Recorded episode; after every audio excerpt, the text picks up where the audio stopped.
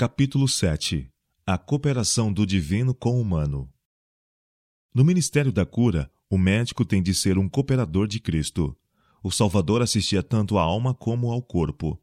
O evangelho por ele pregado era uma mensagem de vida espiritual e de restauração física.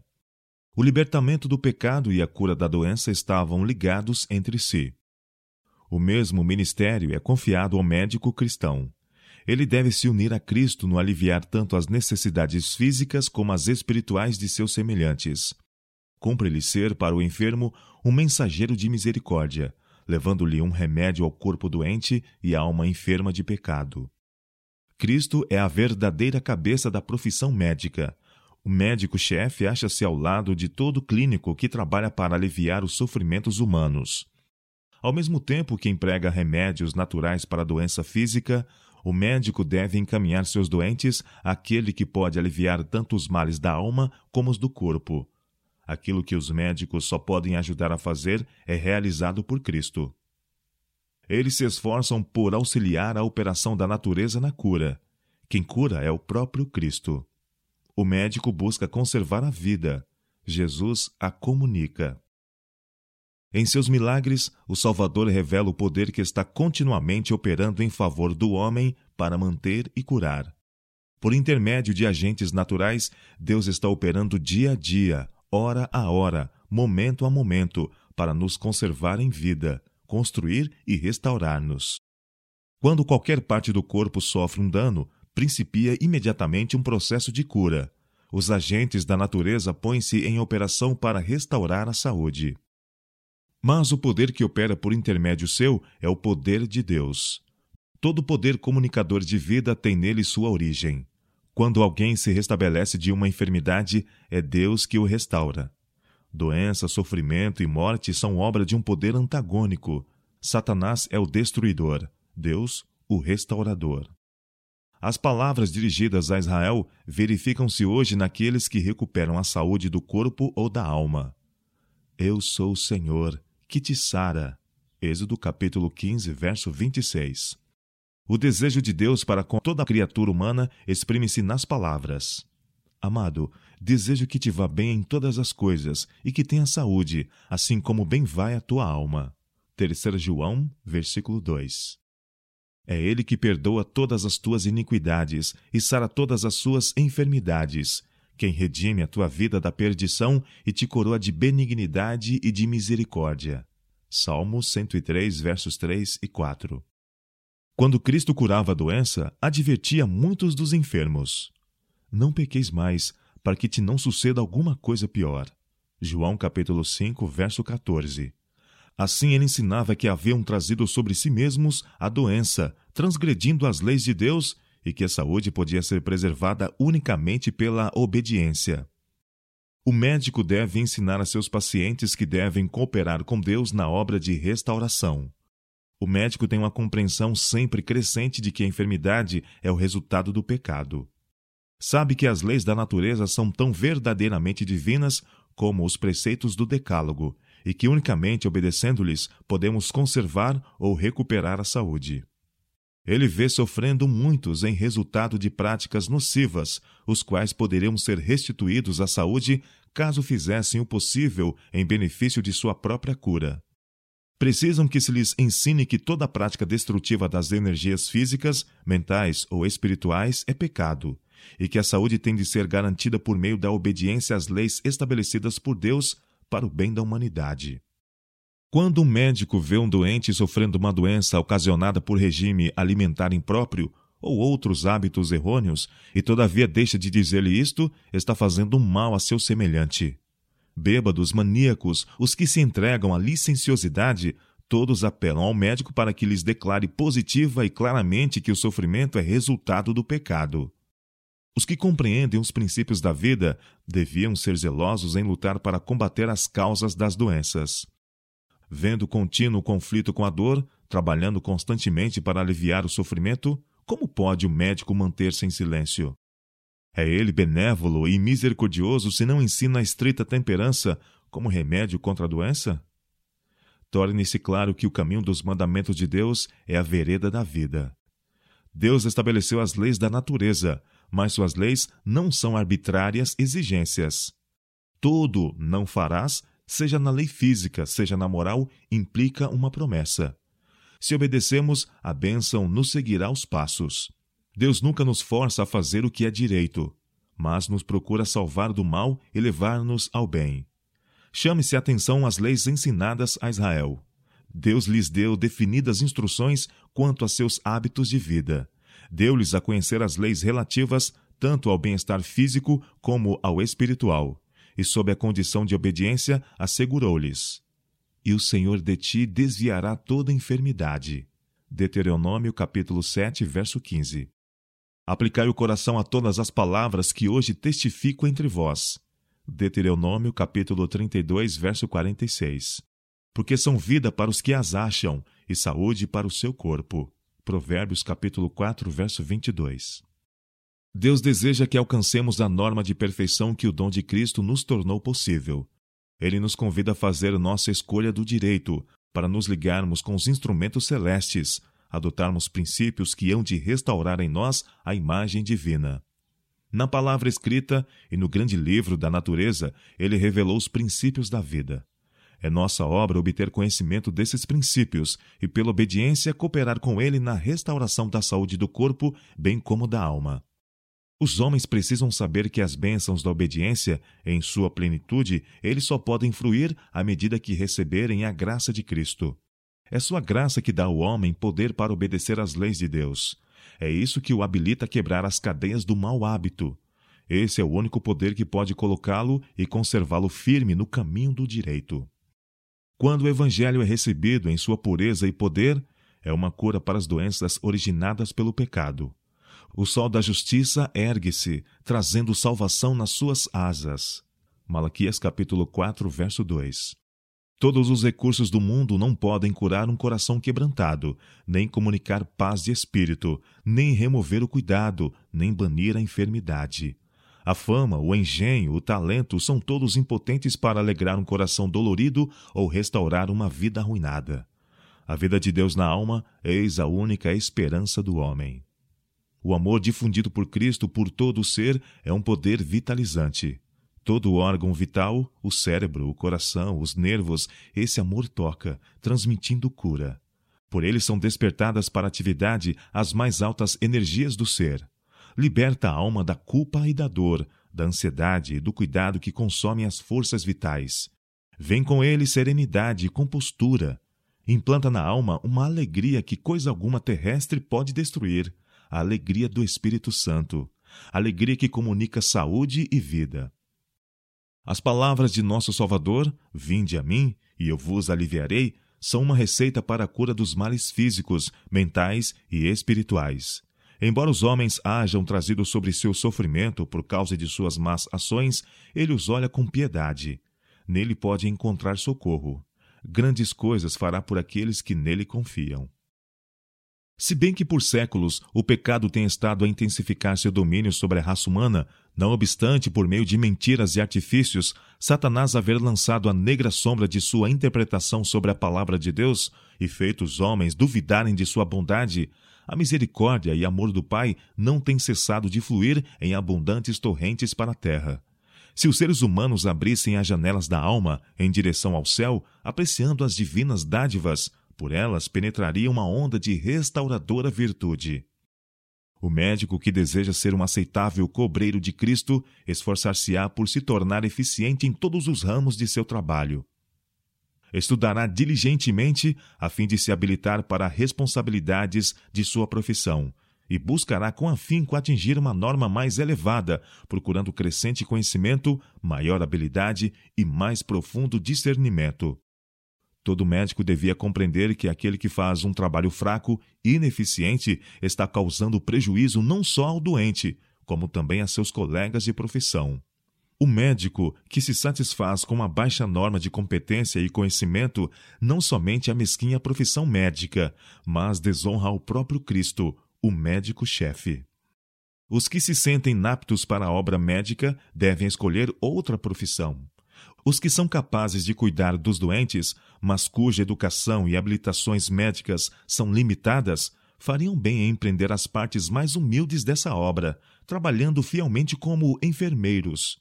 Mediante paciente serviço, sob a direção de hábeis médicos, poderão aprender continuamente e, aproveitando toda a oportunidade de adquirir conhecimento, torna-se, a seu tempo, plenamente habilitados para realizar obra médica. Que os médicos mais jovens, cooperando também com ele, o médico-chefe, não recebam a graça de Deus em vão, não dando escândalo em coisa alguma para que o ministério não seja censurado. Antes, como ministros de Deus, tornando-nos recomendáveis em tudo. 2 Coríntios capítulo 6, verso 1 e versos 3 a 4. O desígnio de Deus a nosso respeito é que avancemos sempre em direção ascendente. O verdadeiro médico missionário será um profissional de habilidade sempre maior. Talentosos médicos cristãos, possuindo superior capacidade profissional, deviam ser procurados e animados a entrar para o serviço de Deus em lugares que possam instruir e preparar outros para que se tornem médicos missionários. O médico deve reunir em sua alma a luz da palavra de Deus. Deve fazer contínuo o progresso na graça. Para ele, a religião não deve ser meramente uma influência entre outras. Tem de ser uma força que domine todas as outras deve agir por elevados e santos motivos, motivos que são poderosos porque provêm daquele que deu sua vida para nos proporcionar poder a fim de vencer o mal. Se o médico se esforçar fiel e diligentemente para se tornar eficiente em sua profissão, se ele se consagrar ao serviço de Cristo e dedicar tempo para examinar o próprio coração, compreenderá a maneira de se apoderar dos mistérios de sua vocação sagrada poderá disciplinar-se e educar-se de tal modo que todos os que se encontram dentro da esfera de sua influência verão a excelência da educação e da sabedoria, obtidas por meio daquele que se acha ligado com Deus de sabedoria e poder. Em parte alguma, é mais necessária uma íntima comunhão com Cristo do que na obra do médico. Aquele que queira realizar devidamente os deveres médicos deve viver, dia a dia, hora a hora, uma vida cristã. A vida do enfermo está nas mãos do médico. Um diagnóstico negligente, uma receita errada, num caso melindroso ou um inábil movimento da mão por um fio de cabelo sequer, numa operação, e uma vida pode ser sacrificada, uma alma lançada à eternidade. Que solene pensamento! Como é importante que o médico esteja sempre sob a direção do médico divino. O Salvador está disposto a ajudar a todos quanto o invoquem em busca de sabedoria e discernimento. E quem mais necessita de sabedoria e clareza de ideias do que o um médico, de cujas decisões tanto depende? Que aquele que está procurando prolongar a vida olhe com fé em Cristo, para que ele lhe dirija cada movimento. O Salvador lhe dará tato e habilidade no lidar com os casos difíceis. Maravilhosas são as oportunidades oferecidas aos guardiões dos enfermos. Em tudo quanto se faz para a restauração dos doentes, faça-se com que eles compreendam estar um médico procurando ajudá-los a cooperar com Deus no combate à doença. Levai-os a sentir que, em cada passo dado em harmonia com as leis de Deus, eles podem esperar o auxílio do poder divino. Se creem que o médico ama e teme a Deus, os doentes e sofredores terão muito mais confiança nele descansam em Sua palavra, experimentam um sentimento de segurança na presença e na direção desse médico. Conhecendo o Senhor Jesus, é o privilégio do clínico cristão pedir em oração sua presença no quarto do enfermo. Antes de efetuar uma operação melindrosa, peça ao cirurgião o auxílio do grande médico. Assegure ao paciente que Deus pode fazê-lo passar a salvo pelo problema que em todos os tempos de aflição é ele um seguro refúgio para os que nele confiam. O médico que não pode fazer isso perde um caso após outro, que, do contrário, teriam sido salvos. Se ele pudesse proferir palavras que inspirassem fé no compassivo Salvador, que sente cada pulsação de angústia, ele pudesse apresentar em oração as necessidades da alma, a crise passaria frequentemente com mais facilidade. Unicamente aquele que lê o coração pode saber com que tremor e terror consentem muitos pacientes numa operação às mãos de um médico. Compreendem o perigo que se acham. Conquanto tenham confiança na competência do cirurgião, sabem que ele não é infalível. Ao verem, porém, um médico curvado em oração, pedindo o auxílio de Deus, são inspirados a confiar. Gratidão e confiança abrem-lhe o coração ao poder restaurador de Deus. As energias de todo o ser são possuídas de vigor e as forças vitais triunfam. Também ao médico, a presença do Salvador é um elemento de força. Muitas vezes, as responsabilidades e possibilidades de sua obra lhe trazem temor ao espírito. A febre da incerteza e do receio tornaria inábil sua mão. Mas a certeza de que o divino conselheiro se acha ao seu lado e guiá-lo e sustê-lo comunica serenidade e ânimo. O toque de Cristo na mão do médico traz-lhe vitalidade, calma, confiança e poder. Tendo passado a salvo o momento da crise e havendo perspectiva de êxito, sejam alguns momentos dedicados a orar com o paciente. Exprimi vosso sentimento pela vida que foi poupada. Ao brotarem dos lábios do paciente palavras de gratidão para com o médico, faça este que essa gratidão seja dirigida a Deus. Diz ele que sua vida foi poupada, porque ele se achava sob a proteção do médico celeste. O médico que segue essa orientação está conduzindo o doente para aquele de quem depende a sua vida, aquele que é capaz de salvar plenamente todos quantos a ele se chegam. Na obra do médico missionário deve-se introduzir um profundo anseio por almas. Ao médico, da mesma maneira que ao pastor, é confiado o mais precioso depósito que já se entregou ao homem. Compreenda-o ele ou não, a todo médico é confiada a cura de almas. Em sua obra de tratar com doença e morte, perdem os médicos frequentemente de vista as solenes realidades da vida futura. Em seu ansioso esforço por afastar o perigo do corpo, esquecem o da alma. Aquele a quem estão ministrando pode estar se desprendendo dos laços da vida. Estão-lhe fugindo as derradeiras oportunidades. Essa pessoa, o médico, há de encontrar de novo no tribunal de Cristo. Perdemos muitas vezes as mais preciosas bênçãos por negligenciar proferir uma palavra a seu tempo. Se não vigiarmos a áurea oportunidade, esta se perderá. Ao pé do enfermo, não se deve dizer nenhuma palavra relativa a credos ou pontos controvertidos. Que o sofredor seja encaminhado àquele que está disposto a salvar a todos quantos a ele vão ter com fé. Esforçai-vos zelosa eternamente por ajudar a alma que paira entre a vida e a morte. O médico que sabe ser Cristo seu salvador pessoal, porque ele próprio foi conduzido ao refúgio, sabe lidar com as almas trementes, culpadas, enfermas de pecado, que para ele se volvem em busca de auxílio. Sabe responder à pergunta: Que é necessário que eu faça para me salvar? Atos capítulo 16, verso 30. Pode contar a história do amor do Redentor. Pode falar por experiência do poder do arrependimento e da fé. Em palavras simples e fervorosas, sabe apresentar a Deus em oração as necessidades da alma e animar o doente a pedir também e aceitar a misericórdia do compassivo Salvador. Ao ministrar ele assim, ao pé do leito do doente, esforçando-se por proferir palavras que levem auxílio e conforto, o Senhor opera com ele e por intermédio dele. Ao ser o espírito do sofredor encaminhado a Cristo, sua paz enche-lhe o coração. E a saúde espiritual que lhe sobrevém é empregada como a mão ajudadora de Deus na restauração da saúde do corpo. Ao atender um doente, muitas vezes o médico encontra a oportunidade de confortar seus queridos. Enquanto eles permanecem à beira do leito do sofredor, sentindo-se impotentes para livrá-lo da agonia, seu coração se abranda. Muitas vezes a mágoa de outros ocultada é exposta ao médico. É então o ensejo de encaminhar esses aflitos àquele que convidou cansados e oprimidos a irem a ele.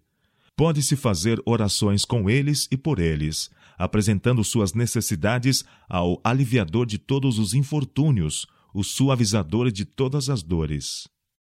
O médico tem preciosa oportunidade para dirigir a atenção de seus doentes para as promessas da palavra de Deus cumpre-lhe tirar do tesouro coisas novas e velhas, falando aqui e ali as ansiadas palavras de conforto e instrução. Torne o médico sua mente um tesouro de novos pensamentos. Estude diligentemente a palavra de Deus a fim de estar familiarizado com suas promessas. Aprenda a repetir as confortadoras palavras que Cristo proferiu durante seu ministério terrestre, quando dava suas lições e curava os enfermos deve falar das obras de cura realizadas por Cristo, de sua ternura e seu amor. nunca negligencie o encaminhar a mente dos doentes para Cristo, o médico por excelência. O mesmo poder exercido por Cristo, enquanto andava visivelmente entre os homens, acha-se em Sua palavra. Era por Sua palavra que Jesus curava a doença e expulsava os demônios. Por Sua palavra acalmava o mar e ressuscitava os mortos. E o povo dava testemunho de que Sua palavra tinha autoridade. Ele falava a palavra de Deus, a mesma que falara a todos os profetas e mestres do Antigo Testamento. Toda a Bíblia é uma manifestação de Cristo.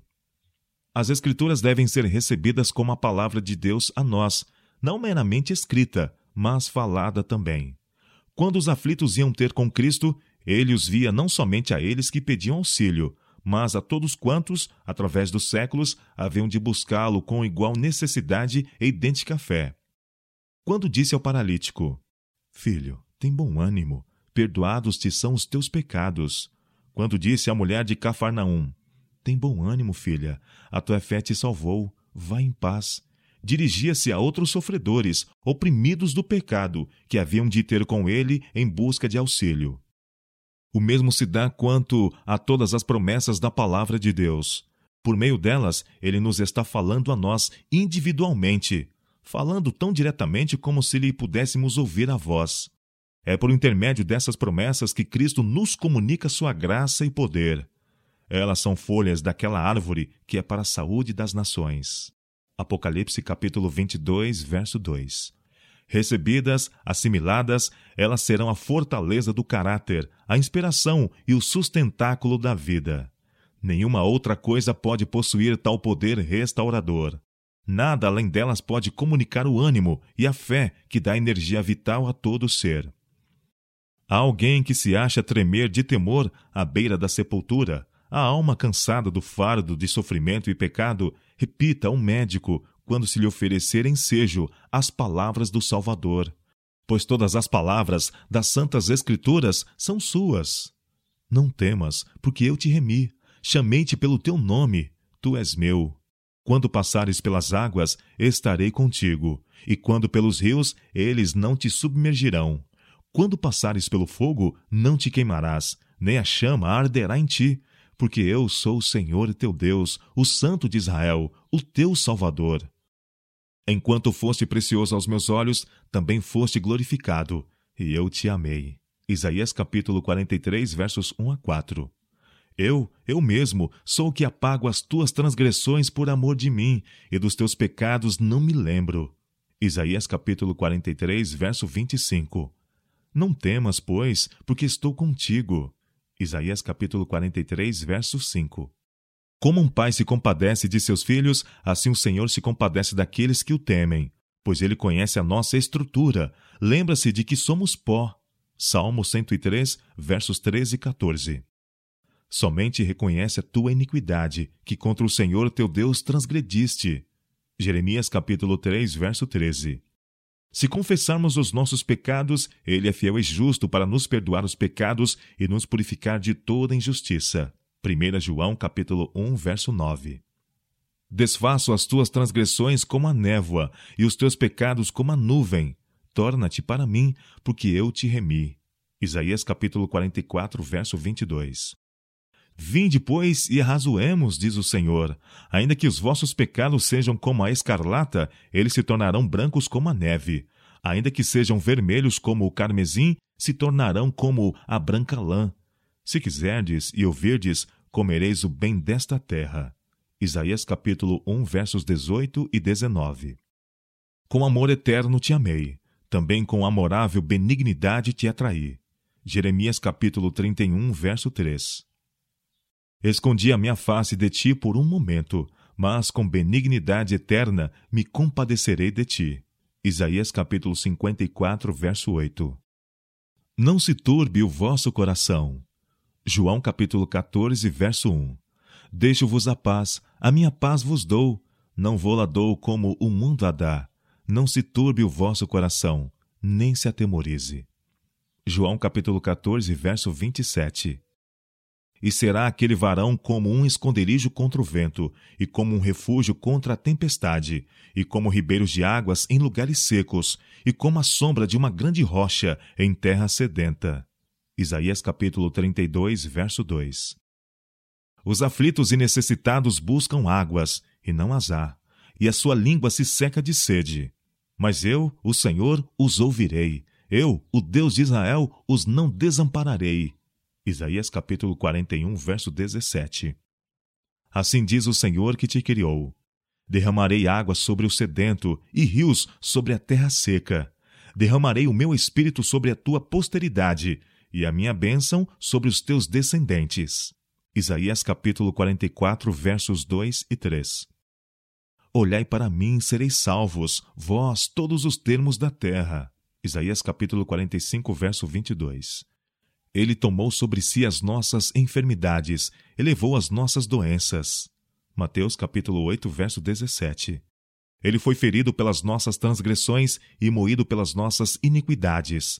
O castigo que nos traz a paz estava sobre ele, e pelas suas pisaduras fomos sarados. Isaías capítulo 53, verso 5.